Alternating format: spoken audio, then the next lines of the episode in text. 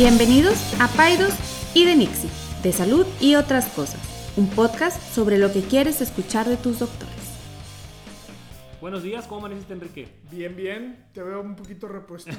Eh, ¿Cómo te fueron los holidays? No, pues ya sabes, dos semanas en Canadá, a menos 20 grados afuera, la, la chimenea andando, este, los muffins en el horno, Oh.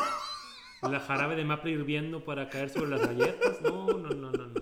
Una cosa ¿Qué te, muy, muy, qué- muy rica. ¿Qué te trajo Santa? Me trajo 4 kilos. ¿Cuatro ¿De kilos? más?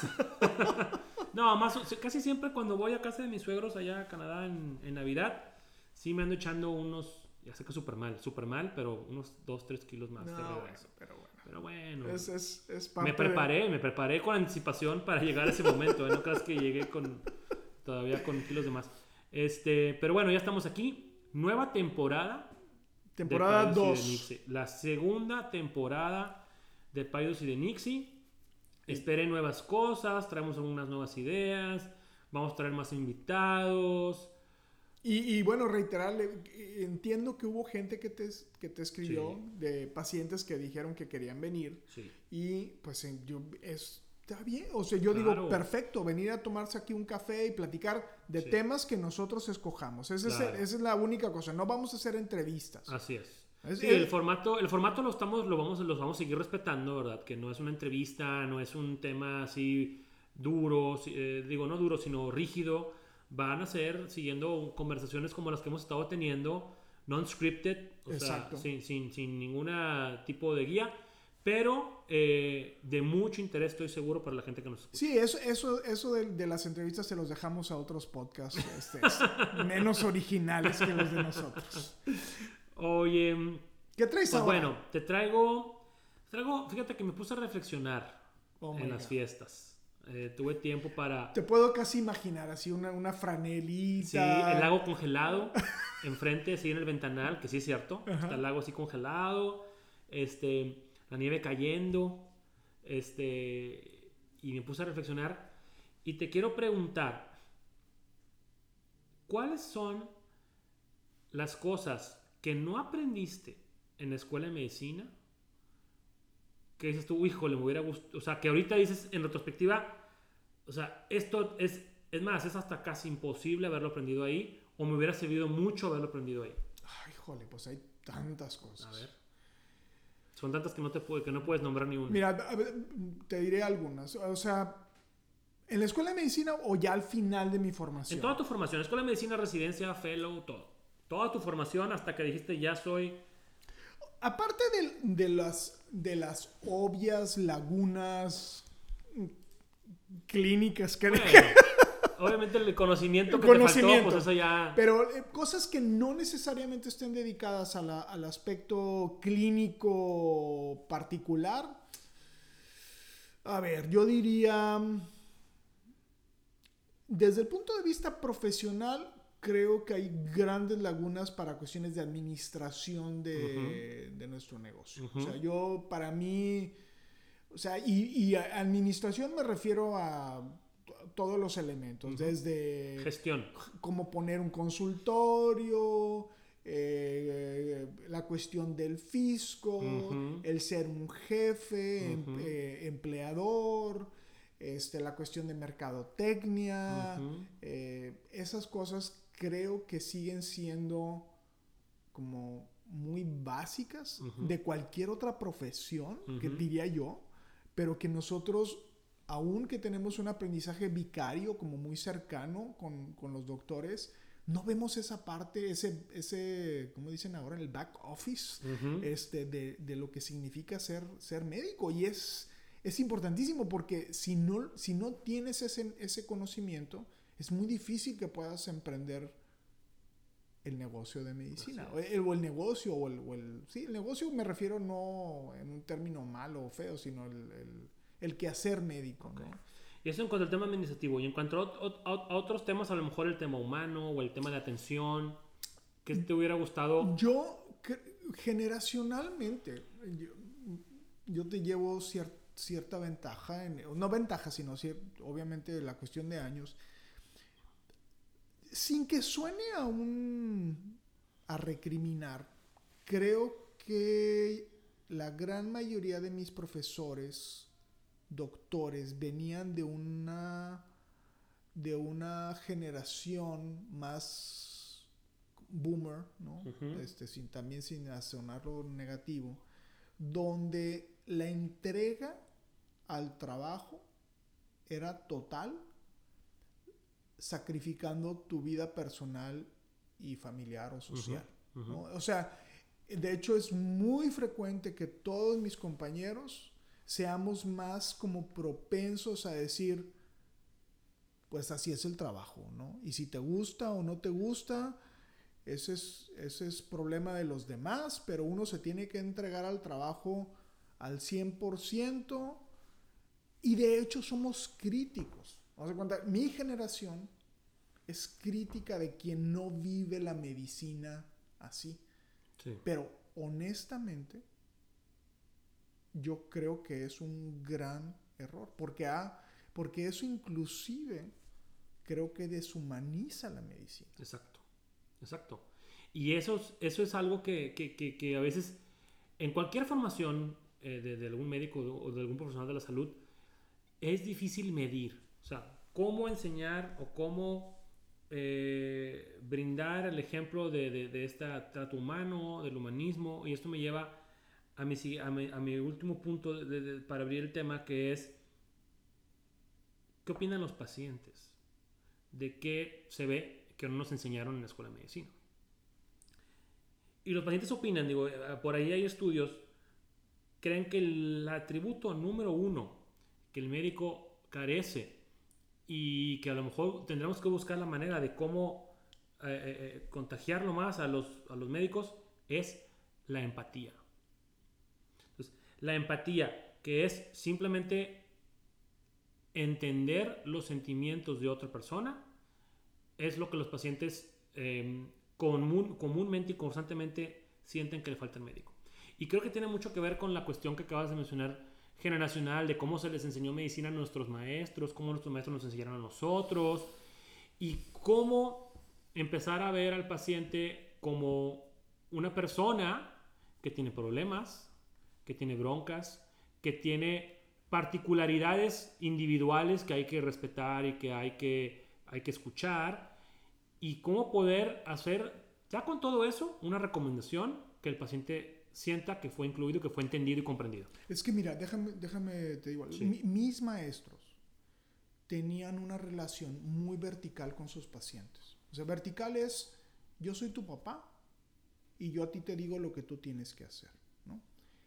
Científicamente está comprobado que la generación actual de pacientes no les gusta una relación vertical. Entonces es muy difícil que yo pueda tener empatía si yo me siento superior jerárquicamente a ti. O sea, no puedo entenderte porque jerárquicamente soy tu papá. O sea, entonces para poder entenderte tengo que estar de, de preferencia al mismo nivel o más horizontal. Entonces, esto no tiene nada que ver ni con género, porque luego a veces, a mí me pasa, ¿no? Y, me da mucha rabia que haya ginecólogas. Qué raro que te den cosas de rabia. pero que haya ginecólogas que como fomenten esto, ¿no? De, es que yo te entiendo mejor porque soy mujer.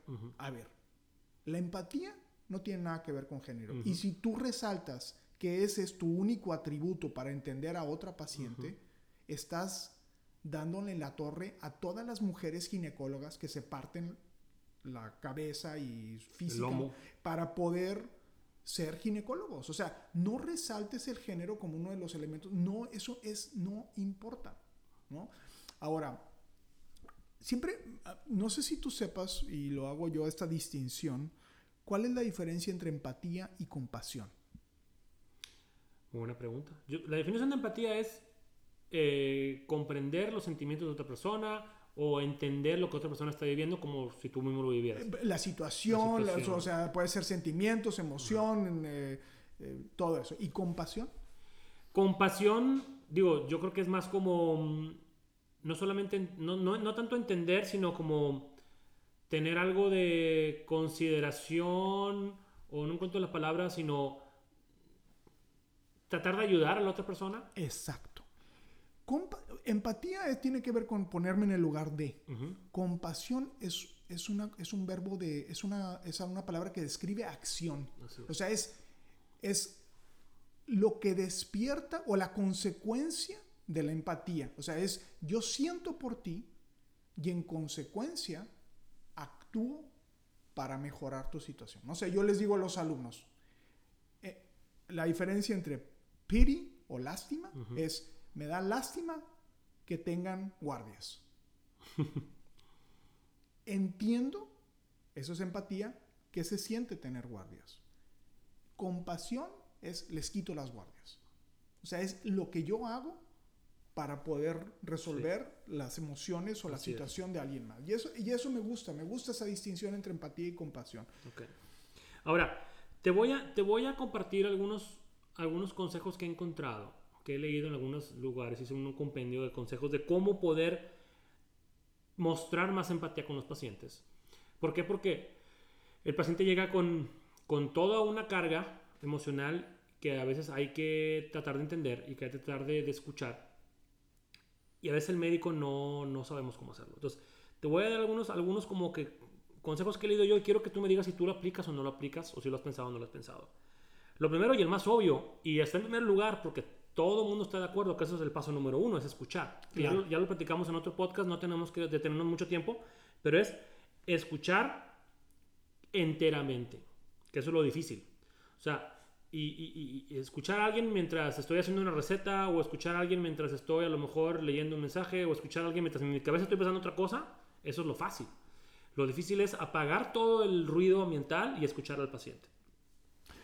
Yo lo que hago para forzarme para escuchar, yo creo que, no sé si ya te lo he comentado, es me forzo de tal forma a escucharlo para poder repetirle lo que me dijo. Exacto.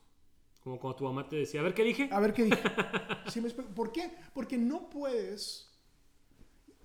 Y, y en esencia, esta cuestión de multitasking es, es, es irreal.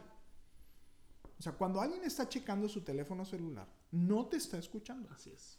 Está viendo su teléfono celular y escucha un ruido que está sucediendo. Entonces, yo sistemáticamente mm, trato, no, no siempre lo hago, de escuchar la historia del paciente sin interrumpirlo y para poder repetírsela. Y para poder repetírsela tengo que poner mucha atención. Y ahora, desde el punto de vista clínico, o sea, ok, está bien, no quieres ser un médico empático, muy bien por ti. Pero desde el punto de vista clínico, escuchar al paciente la historia completa, la película completa, todo lo que tiene que decir, te va a dar más armas para poder hacer un, mejor diagnóstico.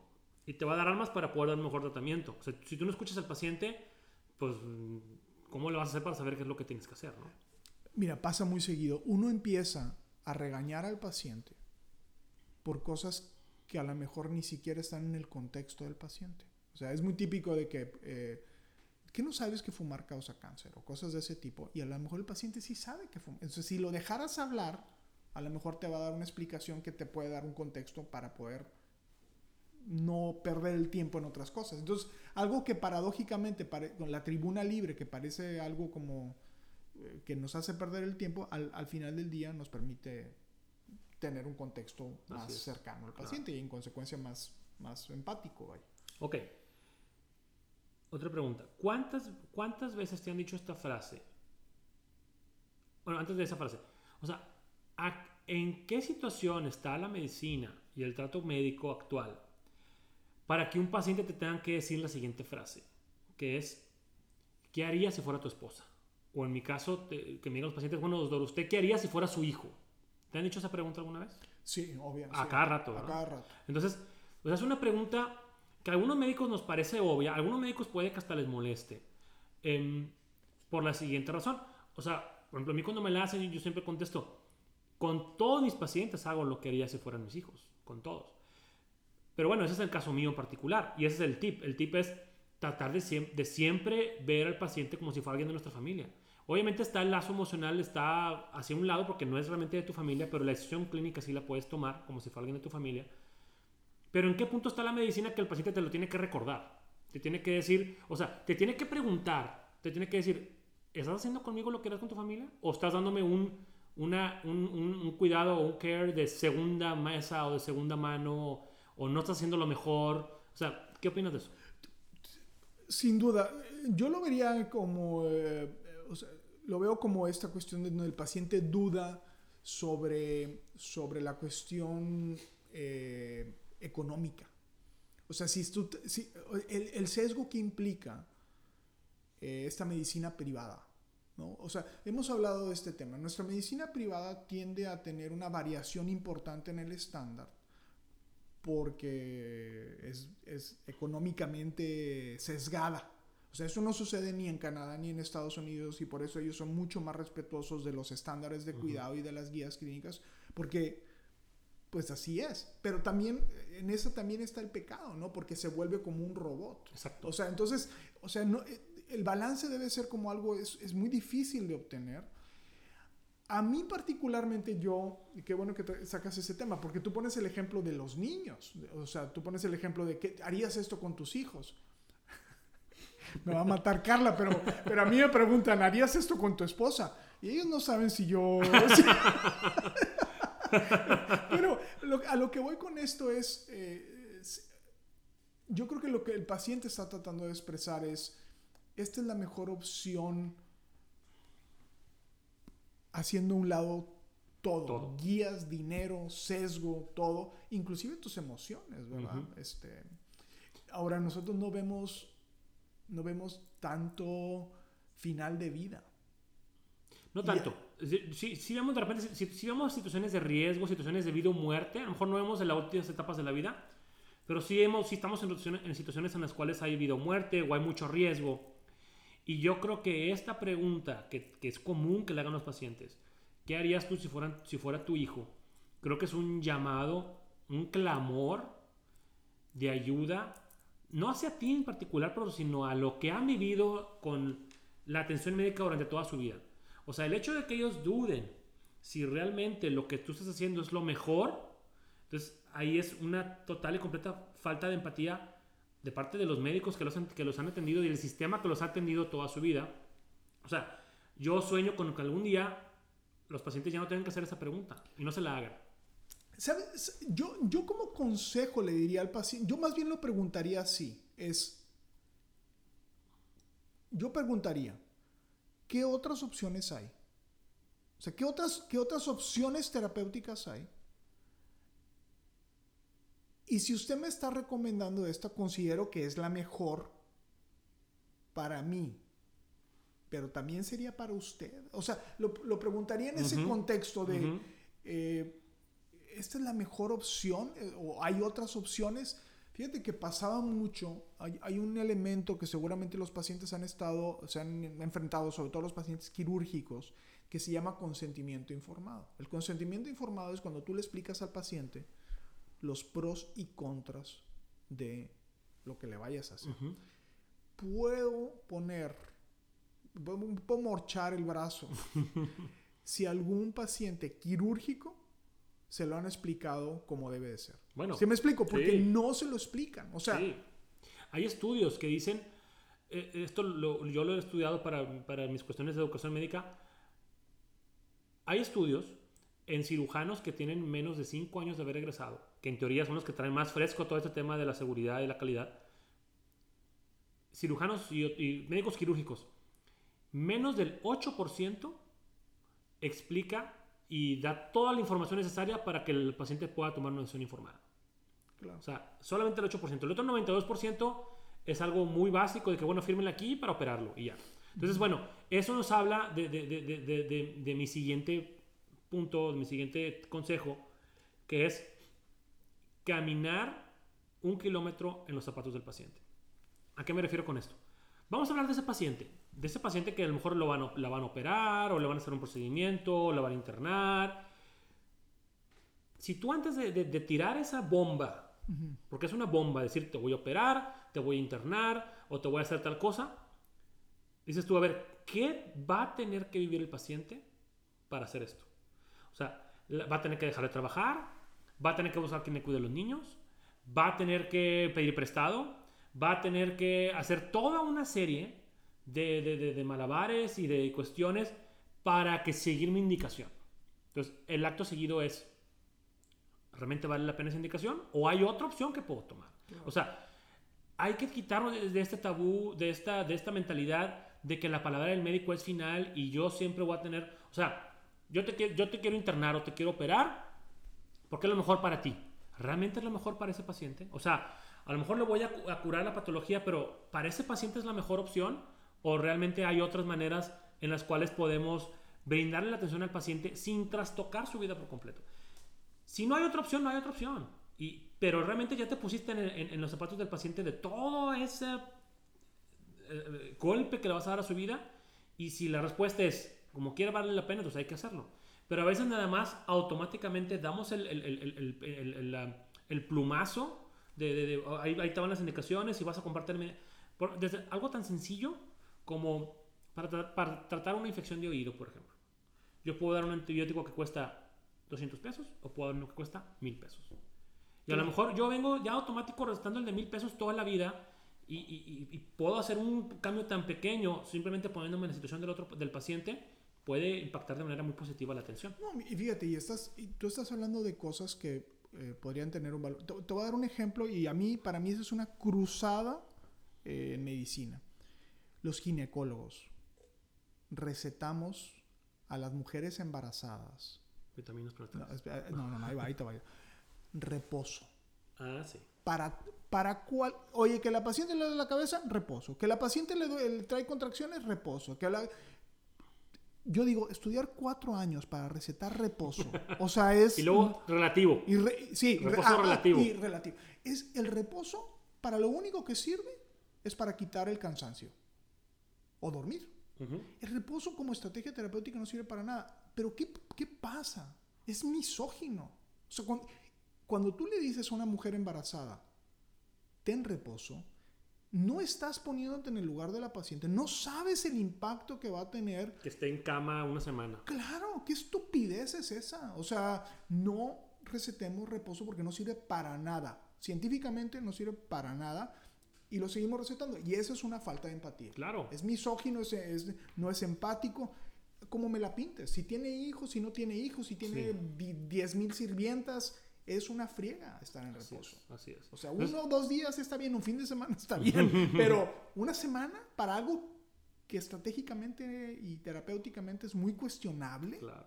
Entonces, eh, Entonces, aquí la invitación es a que cada, cada decisión que tomemos para con el paciente realmente hacer un ejercicio de, de empático y de ver si realmente todo este sacrificio que va a hacer el paciente va a valer la pena para el desenlace. ¿Ok? Ejemplo, hace poco a un paciente le recomendé, "Ah, ¿sabes qué? Yo creo que hay que internar al, al bebé y hacer tal cosa. Y la, y la paciente me dijo, oye, ¿hay otra opción que internarlo? Y hice un, un, un- un alto en el camino y dije, ¿sabes qué? Sí, sí hay otra opción. Vamos a hacer esto y esto y esto. y esto. En ese caso sí había otra opción. Pero mi, mi, mi, mi, mi reflejo fue, vamos a internarlo. Pero sí, sí hubo. Y el paciente le fue muy bien y lo estudiamos. Hicimos... O sea, fíjate, yo tenía mi idea. Yo tenía mi idea de, es mejor internarlo porque así todo entra, son muchos estudios y todo entra por el seguro y ya. Y me dijo, no, a mí no me importa el seguro. Pues vamos a hacer todos los estudios por fuera, yo pido un reembolso. O sea, entonces, algo que para mí era, era más fácil, para la paciente no. Para mí, dijo, para mí es más, es más fácil no internar al niño, hacer todos los estudios por fuera, eh, yo pido mis reembolsos a anclarme a un hospital durante dos días. Entonces, eso nos deja la enseñanza de que tenemos que realmente hacer ejerci- ese ejercicio. ahora hay otra cosa que también, eh, eh, no solamente que el paciente, digo, como que hemos estado mezclando un poquito el consejo para el paciente y el médico. ¿Está ¿no? bien? Pero, pero, por ejemplo, te voy a dar un ejemplo en, en ginecología que también es muy frecuente. Pacientes que tienen sangrados uterinos disfuncionales o anormales, más bien anormales por tumores en el útero, miomas o cosas de ese tipo. A lo mejor es un aspecto muy técnico, pero lo que quiero llegar es esto. Es la opción típica del ginecólogo es o te quito el mioma, o es que es un tumor del útero, o te quito el útero. ¿no? Si ya no quieres tener hijos, pues ya quítatelo, mijita, ya no, te, Ya no nada más tiene- te ya está no- dando te problemas. está dando problemas, ¿no? Mijita, aparte Miji- dijiste el mi- mijita. mijita, mijita. Este, nadie recomienda la embolización o eh, eh, poner unos Quemarlo quemar, ahí químicamente o porque eso no le deja dinero al ginecólogo. Bueno, ahí te estás metiendo en otro tema, pero sí. Pero, pero es eso, o sea, es, es que Es que el- hay un sesgo importante también en la cuestión. O sea, tú tienes que preguntarte siempre también por qué me están recomendando esto. O sea, es. Y, y yo creo que lo que tú dices es esto: la, esta pregunta de, oye, ¿no habrá otra mejor opción? Claro. ¿Verdad? Y, si, y, y es un, una bandera roja o amarilla si te dicen, no, no hay otra opción. Porque siempre hay más opciones. Sí. O por lo menos vale la pena platicarlas. Sí, O sea, a lo mejor puede que la que estás proponiendo realmente sea la mejor opción y ya se hice todo el ejercicio empático. Pero al decir no hay otra opción, eso es una bandera roja. Mejor es, hay estas opciones, vamos a platicarlas todas y vamos a llegar a la conclusión de por qué hay una mejor. ¿Sale? Y bueno, ya por último, ¿qué, qué, qué impacto crees que le genera a un paciente cuando llega con un médico o médica, doctora, doctor? Y está el doctor así sentado, bueno, es que, bueno, como yo. como tú. En- no, no, no, tu escritorio está, está bastante tipo IKEA, bastante minimalista. Pero llega, llegas con, a un consultorio, está un, el doctor en un escritorio de caoba, Sí. de así de maderas preciosas, bien bonito. una silla tipo trono. Tipo, tipo, tipo, este, el, el Oval Office. así. Haz de cuenta, tipo así la oficina de la Casa Blanca. Está en la silla, así, el, el- el sillón tipo trono, así grandote, acolchonado. Este, y ¿tú sientes que eso genera una barrera entre el paciente y el médico? Híjole, eso es una muy Digo, tú buena- tienes escritorio y aquí estamos sentados en ese escritorio. Pero no es tanto el escritorio, es el nivel en el que tú mentalmente te pones a nivel del paciente. claro. Entonces, la recomendación es tratar de, poner, de ponerte al mismo nivel que el paciente. O sea, no porque eres el doctor, no estás ni más arriba, ni más, este, ni sabes más. Simplemente vas a meter una recomendación en beneficio del paciente. Entonces, estas barreras físicas, como el escritorio, o como la- la- o ponerte también a veces, sentarte, por ejemplo, clásico. Yo lo hago mucho y Marisol no me va a dejar mentir. Llegas a, un, a una habitación de un paciente hospitalizado, el paciente está en la cama acostado y tú estás parado. Claro, Esa barrera, tan sencilla, muestra falta de empatía. claro. ¿Por qué? Porque estás, estás tú ahí tirado, enfermo, y el doctor está parado con todo su séquito alrededor. Algo tan sencillo como que llegue el doctor y se siente a tu a lo mejor no en la cama, pero que se siente a tu nivel de vista y que no te esté viendo el paciente hacia arriba. No, Trae y- cambios muy importantes a la hora de la empatía. Y aparte tú eres alto. Aparte yo soy alto, entonces pues así con la tortícolis, A lo que voy es algo tan que puede, puede sonar tan tonto como sentarte al nivel del paciente, quitar las barreras físicas, ponerte a verlo a los ojos, eso a ti como médico a veces hasta te obliga Claro. a- a- a- a fomentar la empatía. Oye, te sientes a nivel del paciente, ves cómo está conectado a, cierta, a una máquina o a una canalización y ves cómo el- a lo mejor le ves la cara de dolor que a lo mejor no se le vería si estuvieras acá arriba. O, entonces, todas esas barreras físicas y, y- y mentales, tratar de buscar estrategias para minimizarlas también apoya mucho a que, a que haya más empatía en la atención médica. Claro, claro. Entonces, bueno, ¿qué nos llevaríamos de esto, Enrique?